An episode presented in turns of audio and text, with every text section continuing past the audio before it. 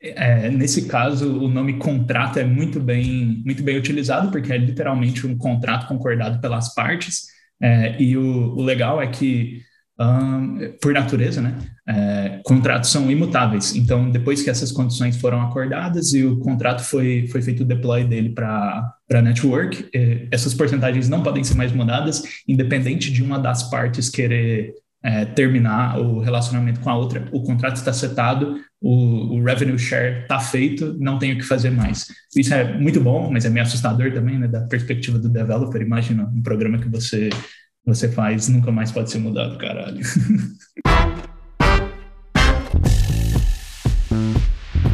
Essa é a nossa minissérie sobre Web3 e Metaverse. Toda terça e quinta-feira tem episódio novo, um total de oito episódios.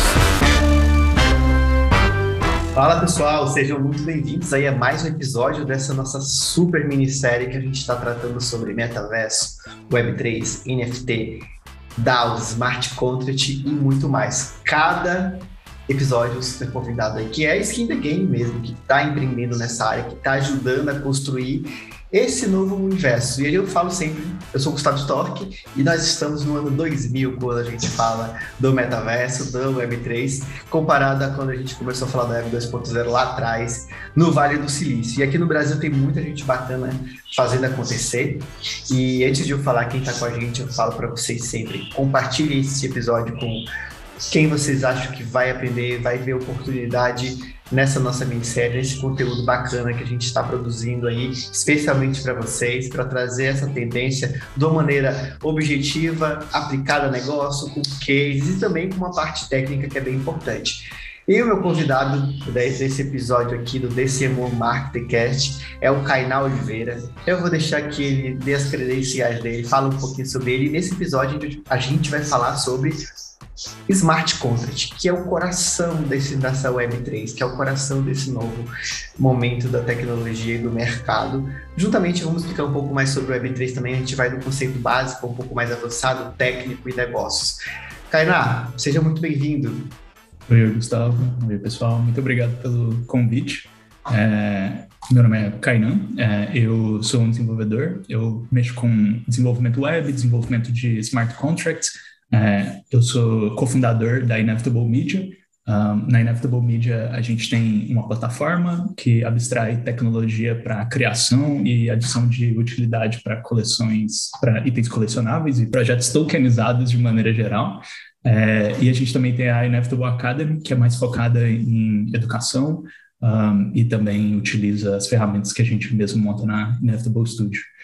Um, mais uma vez, muita satisfação de estar aqui. Estou um pouco nervoso. É a primeira vez que eu faço um, um podcast em português, você acredita? que legal. Não tenho, não tenho, certeza se eu sou tão é, prolixo em português falando sobre. Mas ótimo. Que legal. Vamos lá, vamos falar. E se vocês estão acompanhando a nossa minissérie, o nosso primeiro episódio é, do DCMO Market esse foi com o Thiago, o Thiago que é sócio do Kainá, né? Então a gente gravou o primeiro episódio falando sobre NFT, então a gente introduziu o conceito aqui, e ao longo desse episódio vocês viram bastante de pessoas interessantes para a gente estar tá falando. Kainá, vamos começar pelo, pela, pelo básico. O que são smart contracts? É, smart contracts são, então, é, pedaços de códigos que conseguem rodar independentemente da vontade ou da infraestrutura de ninguém. É, então, a gente, no, na blockchain da Ethereum, por exemplo, você consegue montar um pedaço de software que roda independentemente de ninguém, cujo código é público e todas as transações também são públicas. Então, você meio que desacopla a confiança que um cliente tem que ter numa plataforma ou a necessidade da manutenção de uma infraestrutura. Então, tipo, toda, toda a infraestrutura montada em cima de smart contracts é, by design, muito mais é, reliable e eterna. eterno não é uma boa palavra, porque não necessariamente é eterno, mas bem mais timeless.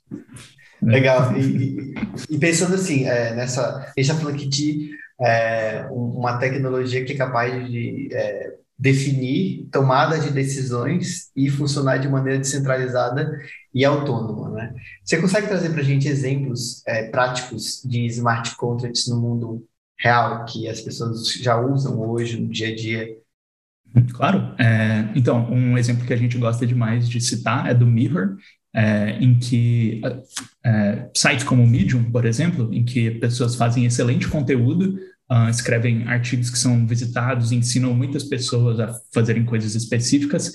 É, o, esse tipo de, de monetização, é, desculpa, esse tipo de produção de conteúdo e monetização que é feito no, no Medium, é feito no, no Mirror de maneira descentralizada, é, hoje em dia, então, você pode comprar um artigo ou ter uma porcentagem sobre ele é, e a valorização desse artigo e desse pedaço de conteúdo que é colocado na plataforma também significa é, valorização para o seu investimento é, e significa uma, uma, uma avenida de lucro diferente para esse tipo de criadores. Então, alguém que é, lucraria, que, que, fizesse um conteúdo muito bom no Medium e ganharia X, consegue fazer esse mesmo conteúdo muito bom no Mirror e ganhar mil X. E não por uma especulação é, arbitrária, mas pela qualidade do conteúdo em si. Eu acho que é um excelente exemplo.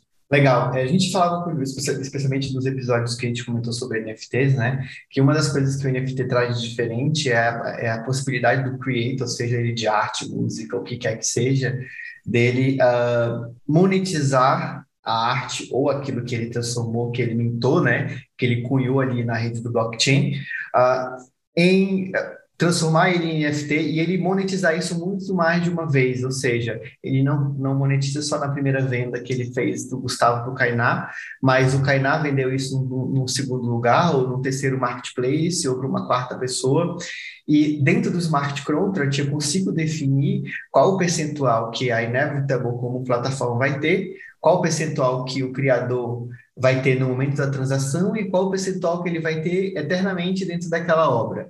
Esse é um exemplo interessante de a gente expandir um pouquinho mais para explicar para o pessoal, né?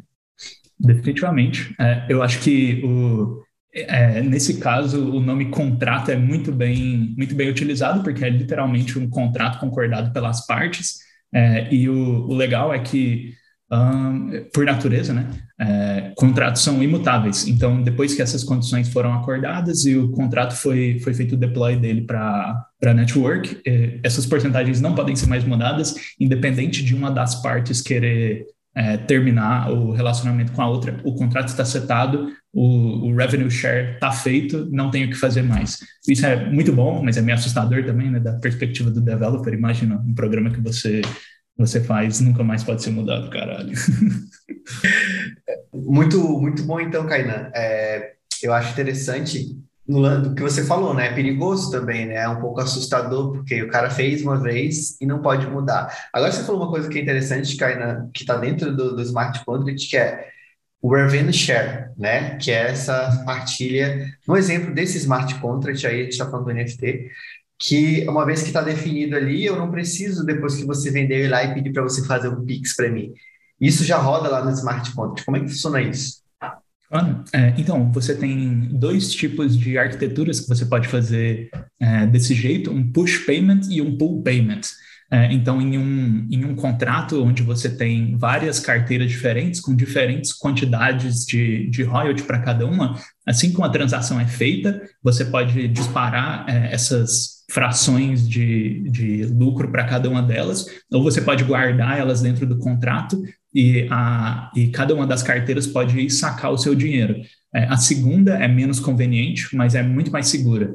É, então, é dessa maneira que é feito. Hoje em dia, é, é, pool payments, cada uma tem a sua quantidade de ações, e dependendo de quantas você tem, você saca uma quantidade diferente do dinheiro que está lá no contrato. Porque assim como você o contrato também tem um endereço e ele também é um indivíduo, é, tipo, uma entidade dentro da blockchain. Então, ela, ele pode ter, é, ele pode ter tokens. E, e hoje, única e exclusivamente, essa transação ela vai se dar em altcoins. No caso aqui dessa rede, se a gente não estiver falando de uma outra, uh, do smart contract, a gente está falando da rede Ethereum. Então, eu, uh, essa transação vai se dar na, na, na rede Ethereum e vai ter que ir para uma carteira Ethereum. É, você tem é, em diferentes redes você tem diferentes tokens nativos. Essa foi um, ah, mano, essa é uma parte muito que me deu muita dor de cabeça. É, em cada uma das redes você tem um token nativo. Então, no caso da Ethereum é o Ethereum, é, no caso da, da, Solana é o Solana e no caso da, da Polygon é o Matic. essas são as moedas em que as transações são pagas, é, o custo das transações são pagas. Então, se você faz alguma transação na Polygon, a sua gas fee é em Magic. É, e se você faz uma transação na Solana, a sua gas fee é em Solana. Um, mas a gente tem é, contratos dentro de cada uma dessas networks que fazem, que são responsáveis pela, por manejar esses tokens. Então, por exemplo, você pode pegar um, um, um Ethereum que está na mainnet da Ethereum e trazer ele para dentro da Polygon como wrapped Ethereum. Então, tipo, Ethereum embrulhado. E isso dentro da Polygon já não é mais um não é mais um token nativo que nem é o Magic. Ele é como se fosse uma NFT, mas não é non-fungible, é tipo um fungible token. Então é também um smart contract que você é, pergunta para ele, ah, quanto eu tenho dessa moeda? E ele fala, ah, você tem duas. Uhum. Então, não é um token nativo em si. Essa parte me deu muita dificuldade de entender. É, é, entendendo aí que você falou, então, é, no caso, eu posso até é, é, fazer essa transação entre plataformas, o que a, a segunda plataforma vai fazer é criar uma referência ali, né, para aquele token, para dizer quanto que eu tenho, a quantidade dele, caso eu queira sacar ele de lá, eu tenho essa referência dizendo, e aí acompanhando o mercado, quanto ele vale, todas essas questões. Uh, uma coisa que a gente vê muito, né, quando a gente fala dos smart contracts, dessas transações, é, é, a dificuldade da interoperabilidade dos dados, né, de, de como que eu conecto esses, todos esses universos. E a gente tem um exemplo, né, tem vários exemplos, mas eu posso trazer um, um recente, que é um, uma, um token que tem essa proposta, é que é o próprio Polkadot, né, o ecossistema do Polkadot tem essa proposta de é, tornar mais possível que todos os ecossistemas trabalhem entre si, né? Que eles funcionem entre si. E você acha que a gente caminha para esse universo onde as plataformas são únicas? Quando a gente fala do blockchain, a gente fala do blockchain do Bitcoin, beleza, é um blockchain gigantesco ali que está aberto. E tem o do Ethereum, que também é a mesma coisa. Mas a gente tem blockchains privados ali que a gente pode trazer o Ripple, por exemplo, o Ripple. Mas enfim, a gente tem esses diferentes ecossistemas que não se conversam naturalmente. É, vocês acabam tendo muito mais esse, esse universo que se conversa quando você tem que parear numa Fiat, em dólar, em real, qualquer coisa converter, ou quando essas, essas, essas é, altcoins é, conseguem ter um par ali até seis moedas, sete moedas, algo desse sentido, mas tem essas propostas de esses sistemas conectados. É, você vê que essa é uma evolução natural do smart contract, de, de permitir é, que essa, essas transações aconteçam independente da plataforma que você está transacionando, porque você trouxe o gás, né? O gás, para quem está nos acompanhando no do podcast, é como se fosse uma taxa de transação que você paga ali dentro daquele ecossistema. Quando você fala de múltiplos ambientes, é meio complicado falar isso. Você mesmo trouxe, é a parte mais difícil de, de compreender. Como é que você vê esse movimento? O, o, grande problema que a gente tem hoje é, são é escalar Ethereum. Eu não sei se alguém já tinha falado sobre isso, mas não. é uma parte que eu me interesso demais. É, a mainnet da Ethereum é muito segura, é muito legal, mas ela é inviável para aplicações que vão existir no futuro. É, então, imagina que eu quero votar, por exemplo, utilizando um sistema de é, descentralizado. É, cada, cada transação que eu fizesse, cada voto que eu fizesse, teria que pagar uma gas fee da, da mainnet, que hoje em dia pode ser 100, 200 dólares, é, são valores absurdos. Uh, e eu sempre gosto de, de fazer analogia, tipo, lavar calçada com mangueira, sabe? Funciona, claro, mas, tipo, para quê? Você pode só pegar uma vassoura. É, e é, esse é o problema que tem na mainnet. É tudo muito caro, tudo muito devagar, é, então, é por causa disso que surgiram scaling solutions, que nem a Polygon, que nem Solana, é, várias outras. Um, mas o, então cada, cada solução dessa tem uma, um approach diferente para como deixar as transações mais baratas e mais rápidas. E eu sinto que muitos problemas de compatibilidade que a gente tem é porque esse problema não foi resolvido ainda. Ninguém, tipo, ah, ok, essa é, é o melhor approach e é isso que a gente vai seguir. É, eu acredito que para diferentes aplicações ainda vão existir diferentes soluções, é, mas de momento, aparentemente, muito técnico isso, mas se alguém quiser pesquisar, é muito top.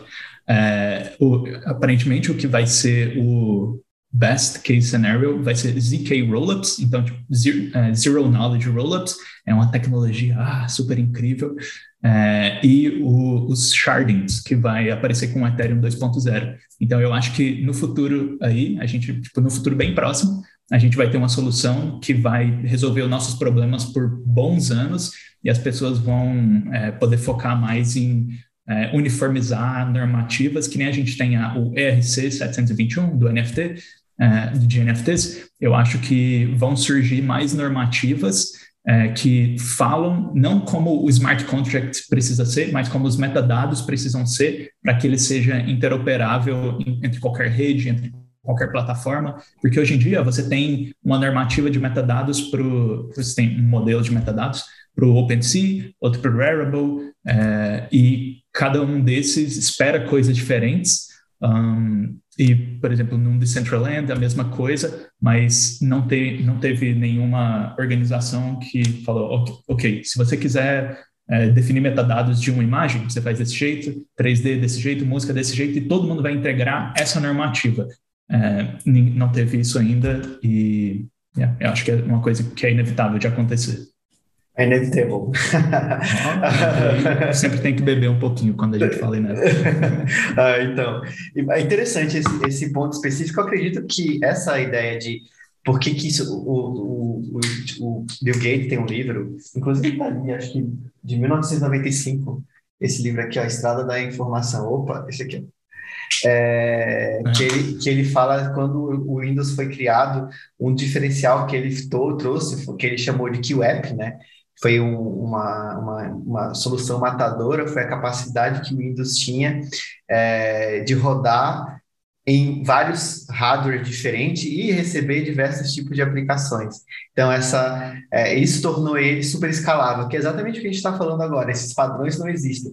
E até dando um passo atrás, você falou sobre metadados, eu acho que a gente não trouxe esse termo aqui ainda. Acho que vale explicar um pouco esse metadados e exemplo, né? A gente tem é, pensando lá no lado fiscal, um padrão de XML para você emitir uma nota. Esse é um metadado, um padrão de receber, mas eu queria que você explicasse melhor o que são os metadados dentro desse ecossistema é, e por que, eles são tão importantes e, e, e é, é é, falta de padronização é, talvez ela seja até intencional para que os, os algumas pessoas se é, sobressaiam, dominem mais o mercado sem colaborar tanto, porque é um momento meio de entendimento e de winner take all, né?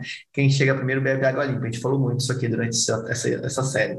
Definitivamente, eu acho que esse é o caso, mano. Tipo, o, é, tem tanto dinheiro acontecendo que você tem muito menos estímulo para fazer algo que seja, ah, ok, isso vai ser legal para o ecossistema como um todo, e muito mais incentivo para, ok, a gente precisa ganhar, ganhar muita grana com isso aqui, e talvez seja bom para o ecossistema, mas é, é, esse é definitivamente o caso. Mas agora sobre metadados, hum, eu, eu, mais uma vez, gosto muito de exemplos. É, então, se você pegar um livro, é, e é um livro sobre física. O, as coisas que estão escritas no livro sobre física são os dados e o índice, quantidade de página, autor, tema, esses são os metadados do livro. Então, são os dados que descrevem coisas sobre ele mesmo. Então, no caso do livro, informações que descrevem o livro. No caso de um token, são informações do token que descrevem ele. É, então, você imagina um, o caso que a gente, né, um caso muito comum do, dos board apes, é, esse já foi citado aqui, né? Foi, mas a, a, gente, a, gente não entrou tanto no detalhe, mas você pode explorar melhor o Board Apes e por que, que eles foram criados, todo o contexto em, volta deles. Sim. Então, é só para é só terminar esse ponto bem rápido, o é, Board Ape Yacht Club são aquelas coleções dos macaquinhos, que é uma das mais, mais caras do, é, do ambiente. É, então, os metadados sobre eles seriam, por exemplo, um, é, ele fala cada uma das traits. Então, ele tem os olhos cansados, a camisa vermelha, o chapéu tal, o, uh, o cigarrinho tal. Então, esses dados são os metadados, são o que fazem um non-fungible token, uma NFT non-fungible. É, porque cada um tem metadados diferentes, então cada um é diferente entre si, então cada um tem um valor diferente, então eles não podem ser trocados, porque o metadado de cada um é igual. Oh, desculpa, é diferente.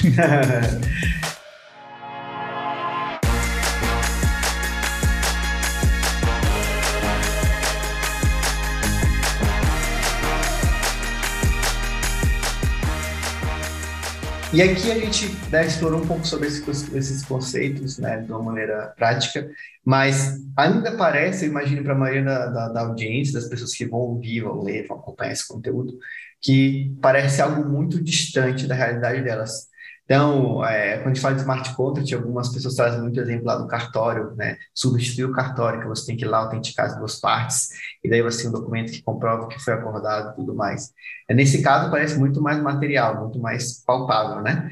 Tangible, uhum. tangible mesmo. É, quando a gente fala do smart contract, ele parece um pouco distante. Hoje, como funciona na prática para criar um smart contract? Boa. É, então, um smart contract, se você para os meus amigos desenvolvedores aí, se você consegue criar um projeto em NPM e fazer o deploy de alguma coisa para qualquer lugar na internet, eu acredito que você conseguiria fazer o deploy de um smart contract também. É, basicamente, você só precisa fazer um código numa linguagem chamada Solidity, ele compila esse, é, esse contrato para uma interface e tem os dados compilados dele, e você faz o, o, o deploy disso para alguma, alguma network. É, você pode fazer para Polygon, para Ethereum, na mainnet, fazer para Solana. Então, o, o código é o mesmo, o deploy é o mesmo, só a sua network target é diferente. E você paga para fazer esse deploy. Mas se você quiser só aprender, você pode usar é, redes de teste, são as testnets, em que você consegue moedas de graça. Então, se você, tipo, se você é um desenvolvedor ou alguém que queira experimentar, você não precisa gastar dinheiro para aprender, tudo de graça. É, todas as redes têm a sua faucet, então, que é, é, onde você consegue esse dinheiro de graça, se chamam faucets. Então, você definitivamente consegue aprender sem problemas. O, a tangibilidade das coisas, né?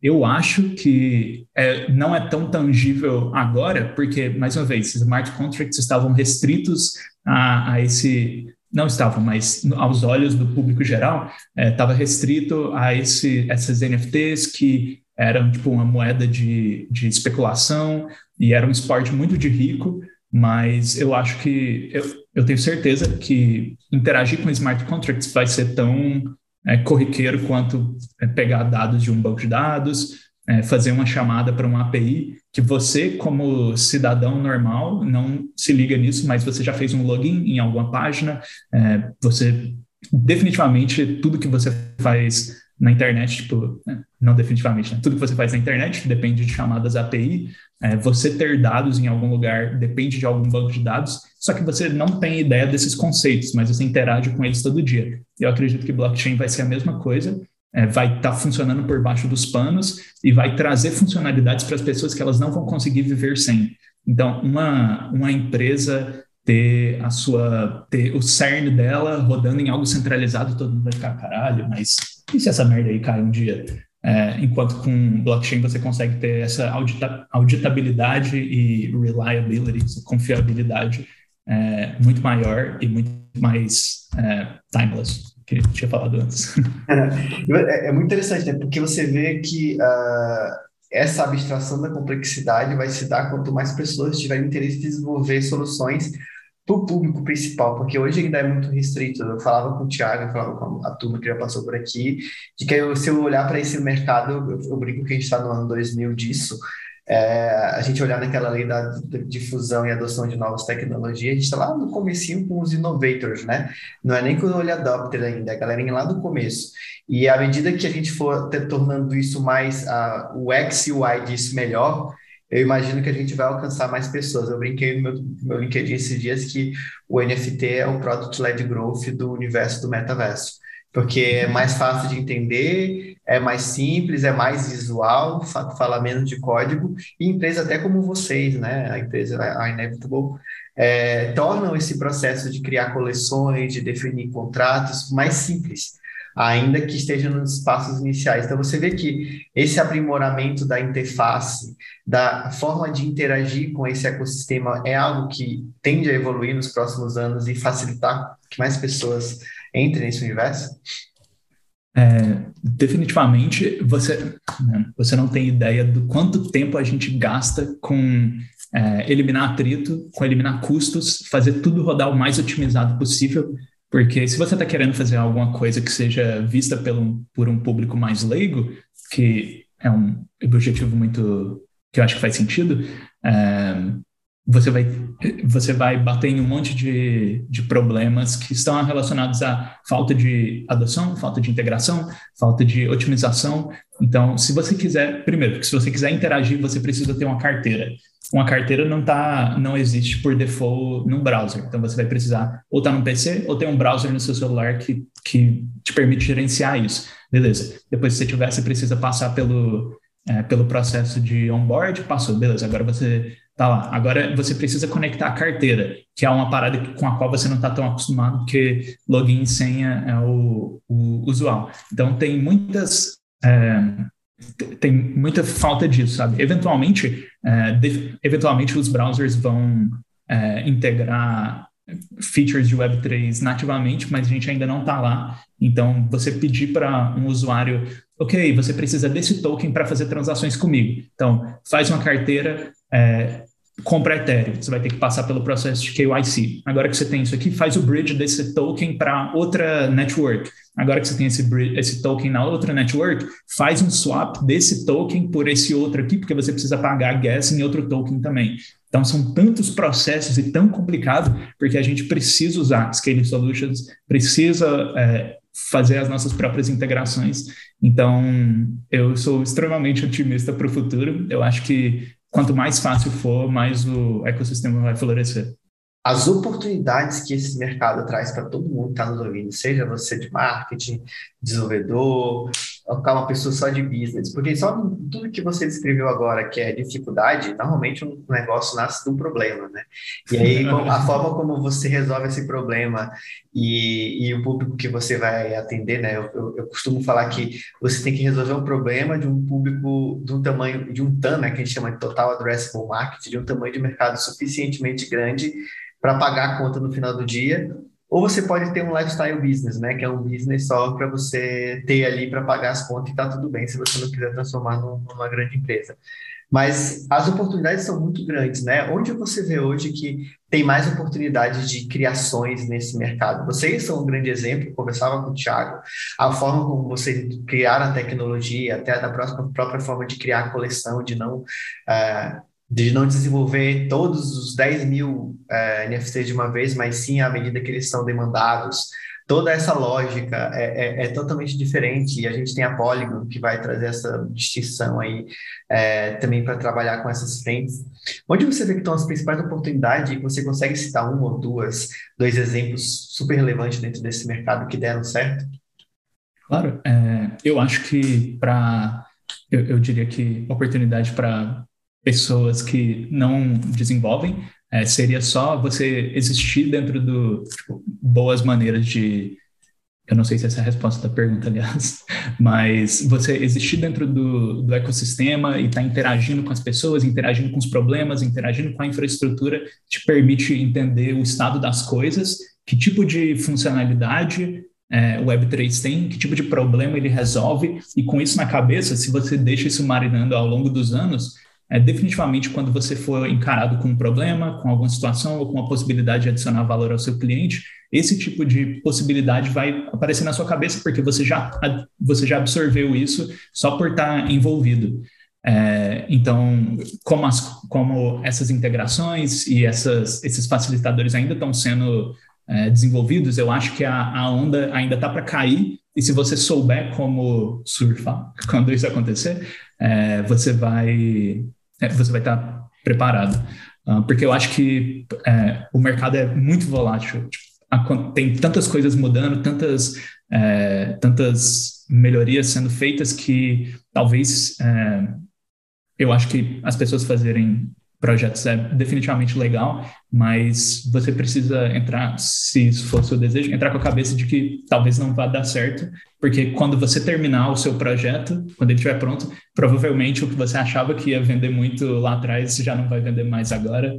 Um, mas, para os meus amigos desenvolvedores, eu acho que é o momento perfeito para você começar a fazer qualquer tipo de projeto, começar a fazer qualquer coisa, faz um deploy do contrato, desenvolve ele, testa, vê quais que são os seus problemas, porque a gente está tão no começo ainda e pessoas que estiverem bem posicionadas agora e que já tiverem experiência de mercado quando tudo estiver rodando smoothly, vai valer o seu próprio peso em ouro. Tipo, tem tantos projetos que precisam de desenvolvedores agora, eu não consigo nem imaginar quando grandes empresas estiverem fazendo, fazendo investimentos pesados nisso. E você traz, eu comentava de pelo menos os dois exemplos assim que deram super certos dentro desse mercado, assim, não só dentro do NFT, claro, pode trazer NFT, mas de maneira geral que trabalha com a Web3 e Smart Contracts. Certo, é, eu definitivamente é, citaria o, o é, Mirror como primeiro lugar. Eu acho que eles são nativamente, eles existem nativamente no em Web3, eu acho que o modelo que eles montaram é incrível, tanto para você monetizar o seu conteúdo, quanto para você interagir com da outras pessoas, quanto para você começar a escrever, porque tem uma existe todo um processo para você ter o seu próprio subdomínio dentro do, do Mirror, e eu acho que promove interações muito interessantes é, e o outro, eu não sei pronunciar o, o nome, é que é em latim, é tipo hic et nunc, I don't know, mas é a plataforma que funciona usando Tesos. É, eu acho que foi muito interessante o projeto deles, porque mostra é, claramente o, o benefício de, de você ter o DNA do seu conteúdo ou dos seu, seus assets, produtos, não sei, dos seus criadores na blockchain. É, o, essa rede funcionava toda, tipo, os dados em si, os assets eram armazenados na blockchain e eventualmente eles saíram do ar, mas ninguém perdeu o seu dinheiro, ninguém perdeu suas imagens, ninguém perdeu é, seus clientes, é, o seu perfil, porque a plataforma em si existia na blockchain e o site é só um, é só um storefront que você vê, ele consome o, a blockchain e te mostra é, e te mostra isso. E eu acho isso incrível, você ter só o seu front-end e só o seu uh, o blockchain como sua infraestrutura e o seu, é, o seu front-end, o seu site é só um renderizador do que está na blockchain. Isso é incrível, né? Então, tipo, ele independe do seu site estar tá no ar ou não. Um, e eu acho que esse é o real valor disso tudo, sabe? A blockchain, a gente já se trouxe vários exemplos da blockchain, a gente já explorou um pouco sobre a blockchain, mas acho que talvez as pessoas estejam se perguntando, beleza, mas o que, por que, que a, a, blockchain continua funcionando? Como é que ela funciona intrinsecamente? Para que, é, é, ah, eu já ouvi falar sobre minerador, ah, eu já ouvi falar que a galera ganha alguma coisa, mas é isso, todo mundo se rebelar, lá na DAO a gente fala sobre isso, né? Se quem tem o poder de voto se rebelar, é, mas como é que funciona a, a blockchain na prática, assim, para que esse caso, como você bem trouxe agora dessa empresa, é, apesar de, do front ela ter sido desligada, ter tido um problema, no back, que ela funcionava descentralizada, que esse é o grande lance da Web3, ela continuou funcionando e ela não vai parar de funcionar é, enquanto houver interesse dentro da, da plataforma. Certo. É, esse é, é um ponto que eu sempre acho engraçado explicar, é, isso buga muito a cabeça de desenvolvedores, porque a pessoa fica, tá, mas eu guardei um dado nesse contrato, mas onde que o dado está guardado? Aí eu, ah, na blockchain. É, ele tá, não, mas, mas como assim? Tipo, onde exatamente que ele está guardado? é, então, mas é na blockchain por causa do design de como ela funciona, certo? Uh, eu acho que entender a blockchain da Bitcoin é mais fácil primeiro, então, vou explicar esse, é, que funciona basicamente com são várias transações, tem vários endereços, cada endereço tem X dinheiro, e o que, é, o que as, os mineradores fazem é minerar o, esses blocos de transações. Então, as pessoas mandam dinheiro umas para as outras, todas essas transferências são anotadas na blockchain e eles, elas são colocadas dentro desse, dessa chain. Uh, o que os mineradores fazem é, é, de maneira mais, mais simplista, é resolver esses blocos para que os blocos anteriores, é, a chain, continue funcionando. Então, um bloco aponta para outro, que aponta para outro, que aponta para outro, e você não consegue, você não consegue enganar isso, porque para você criar uma blockchain com uma transação mentirosa que você tem, você precisa é, ter mais poder computacional pra, é, do que todos os outros mineradores e você precisa manter esse poder computacional porque todos os, todos os mineradores enforçam leis, enforçam regras corretas. É, então, se você, se você inserir um bloco é, que é falso, todos os outros mineradores vão perceber é, tipo, a, a, blockchain correta é a que é mais longa. É, então, você não teria poder computacional para continuar é, perpetuando essa transação errada. Mas a parte boa, é, isso é só para transacionar dinheiro, que era o caso da, da Bitcoin. É, no caso do Bitcoin, mas no caso da Ethereum é, é uma rede muito mais incrível, é, porque você, para você, todo o rolê da Ethereum é você ter dApps, né, é, aplicações descentralizadas, os smart contracts, né.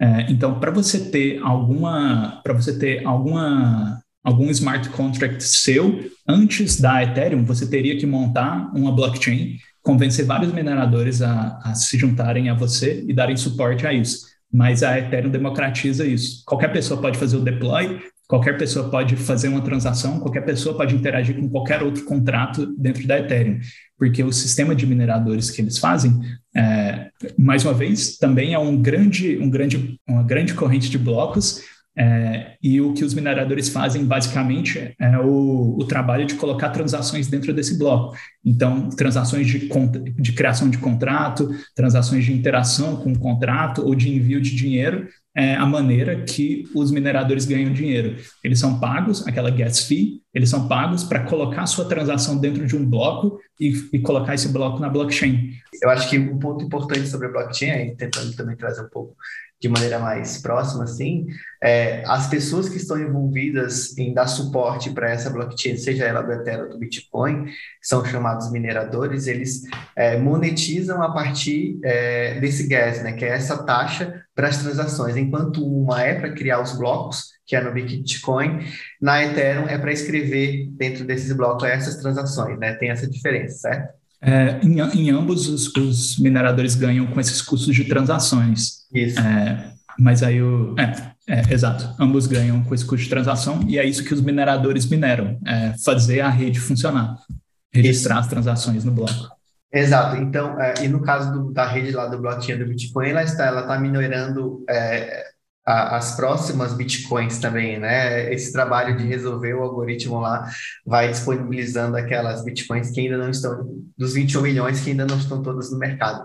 Mas a gente voltando para o blockchain, então, é, o que, que, estimula, né, essas tantas pessoas estarem envolvidas? É porque elas estão recebendo, sendo remuneradas. Então, quanto maior a blockchain, maior, transa maior número de transações, né, maior número de pessoas fazendo ações dentro dessa, maior número de smart contracts, maior número de dApps, né, de, é, desses aplicativos descentralizados, mas todo mundo que faz parte dela uh, se beneficia. E aqui que está uma próxima pergunta, como se tornar uma dessas pessoas? É, essa parte eu não, não manjo muito. Eu sei que é, tem um pacote no Linux chamado get, é, GETH, que você roda ele para se tornar um node dessa network. É, mas eu não sei exatamente como, como rodar isso. Eu rodei uma vez para conseguir é, dinheiro em uma testnet, mas eu não saberia te dizer como que é exatamente, mas é tipo, muito fácil. É, não é que o objetivo, ele precisa ser fácil para que várias pessoas é, entrem dentro da, da network. A gente pode dizer que a blockchain e os mineradores são o que sustentam o que é a Web3 hoje, o que vai se tornar cada vez mais? Sim, definitivamente. O, é, quem, onde que são guardados os dados? Na blockchain, nessas transações. E isso é, só é permitido com a infra provida de maneira descentralizada por esses mineradores. Eles são literalmente o motor da blockchain.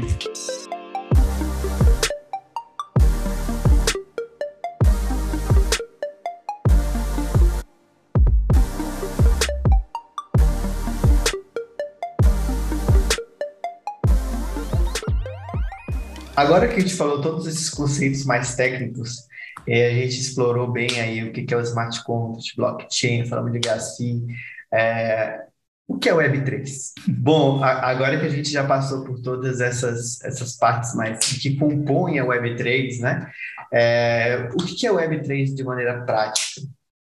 Web3, de maneira prática, é esse desenvolvimento web, são essas aplicações web que interagem é, direto ou indiretamente com contratos. Essas interações podem passar por um servidor, mas a ideia é ser essa aplicação sem infraestrutura, que nem o Hits at Num, que eu tinha falado, que é só um renderizador desses dados que estão guardados na infraestrutura feita com smart contracts dele. É isso que é o Web3, você integrar essa, integrar blockchain, integrar essas transações no seu front-end. Bacana. E hoje, para um, a gente fala do mercado todo se desenvolvendo, né, nessas é, diversas oportunidades que a gente discutiu aqui até agora, e aí, naturalmente, se quem está nos ouvindo, se estiver ouvindo em 2022, é, deve ter ouvido falar muito sobre NFT, sobre esse boom do mercado, mas a visão do Kainan, que, tá, que tem uma startup disso, que está é, trabalhando com tudo isso, uh, o que, que você vê de próximas tendências dentro desse mercado, no sentido de tecnologia e no sentido de inovações?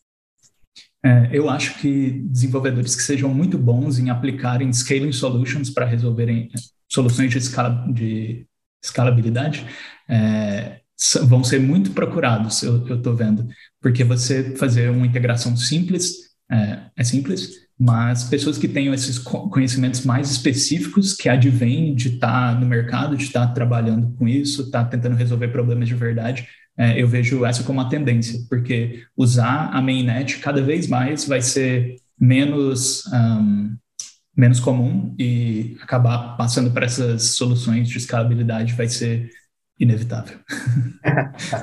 muito bom. Kainan, cara, obrigado. Acho que foi um papo muito maneiro, falamos sobre bastante termos aí quem está nos acompanhando, é, deixa depois o feedback para a gente nas redes do DCMOs, é, fala sobre mais assuntos que a gente deve tratar, faz perguntas difíceis para a gente mandar para o pessoal depois, que a gente está bem interessado em estar tá dando suporte a isso, a esse momento e estar tá, é, empoderando todo mundo.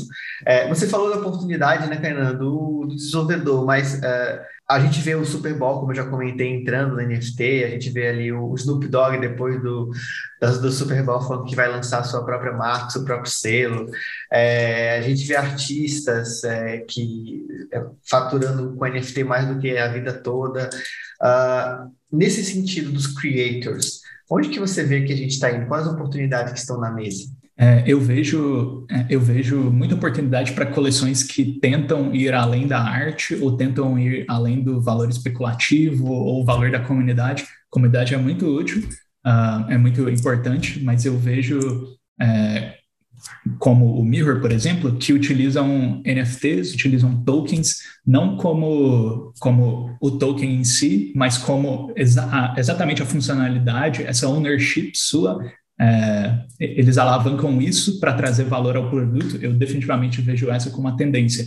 Você utilizar é, forças específicas da tecnologia para trazer mais valor ao seu cliente, não só por é, questões especulativas é, ou artísticas, mas realmente tecnológicas. A gente fala desse movimento de tokenizar tudo, né? O que, é um token na prática também, para a gente deixar como última mensagem pessoal? O que, que são tokens e o que, que é possível tokenizar? Certo. É, tokens são, são unidades, de, unidades de valor, mas em termos de, da blockchain, eles podem ser dois. Podem ser vários, né? Mas dois que eu acho que são os mais úteis você tem em mente é o ERC20 e o ERC721. O 721 é o que a gente chama de NFTs, Non-Fungible Tokens, em que cada um tem um... É, que cada um tem metadados diferentes enquanto o ERC20 é o Fungible Token, que são como se fossem moedas é, diferentes, é, moedas alternativas. Uh, eu acho que é, essa, essas RCs20, essas moedas alternativas, é, são muito maneiras para você trazer valor, é, você ter uma currency interna você ter uma moeda interna de algum projeto. Então, ao invés de você. Tudo que você poderia, por exemplo, ter um, aqueles carimbos de fidelidade na padaria, por exemplo, é, você poderia ganhar essa, essa moeda interna, que quando você é, junta X, você pode trocar por algum serviço, algum produto dentro da sua própria, dentro do seu próprio sistema, ecossistema. Um, e o RC20, eu acho que o, você ter um asset, um, uma imagem em si é muito legal, mas você ter o DNA dela te permite, por exemplo, é, customizar uma página de acordo com o. customizar algum storefront de acordo com o token que o usuário tiver. Então, imagina que eu tenho um dos macaquinhos lá, em que o meu macaquinho tem o fundo amarelo. E se eu tiver aquela. É, se eu tiver aquele token e entrar em uma página, na minha rede social, em alguma coisa assim, todo ele vai ser todo esse essa esse visual pode ser customizado de acordo com o meu é, de acordo com o meu token. Então eu vejo tipo essa essa tendência a, a ter um DNA do asset em si que você pode é, utilizar para coisas diferentes, mais é, valoroso do que você só ter realmente uma imagem. E é isso. Personalizar a experiência né, a partir dessa identidade que é única que foi adquirida baseado na característica, na personalidade de cada um. É, acho que é esse que é Nossa. o... Muito conciso, é exatamente isso que eu queria dizer. é, que bom. Cara, Kainan, muito obrigado, que papo bacana, sempre muito legal estar conversando sobre o sistema. Acho que quem acompanha desse mundo pode tomar, ter tomado um susto aí sobre esses novos temas que a gente está trazendo, que não tem a ver com inbound marketing, com redes sociais, mas é inserindo o pessoal, trazendo oportunidade de trazer de uma maneira muito é, palatável, como diria nosso designer aqui da comunidade, o Paulinho, né?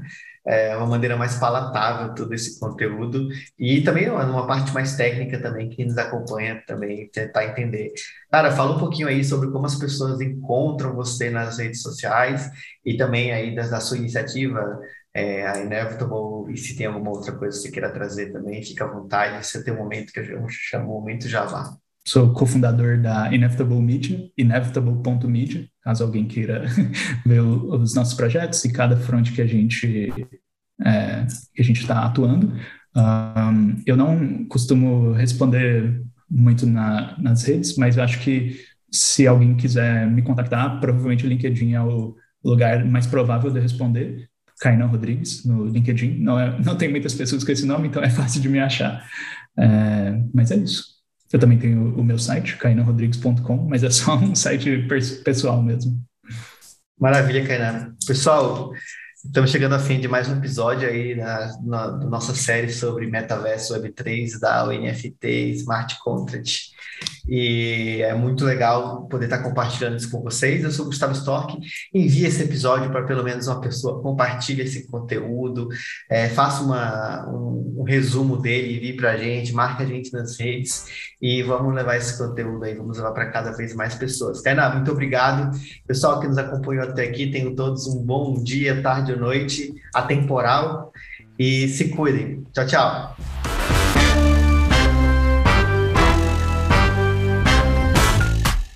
Esse episódio é patrocinado pelo CMOs Academy, que é a escola de marketing do The CMOs Marketer, a nossa comunidade. Domine marketing com os principais professores do Brasil, que hoje são profissionais imersos nas empresas de tecnologia, enfrentando desafios que você pode estar enfrentando ou que você vai enfrentar. Então, se você precisa de ajuda na parte de aquisição, na parte de gestão, estratégia, Escolha o melhor curso que se encaixa com esse seu momento de carreira e junte-se a nós e a mais de 100 empresas de tecnologia. Vem com a gente, cmos.academy, escolha seu curso, aproveite e depois me conta o que você achou e como isso te transformou.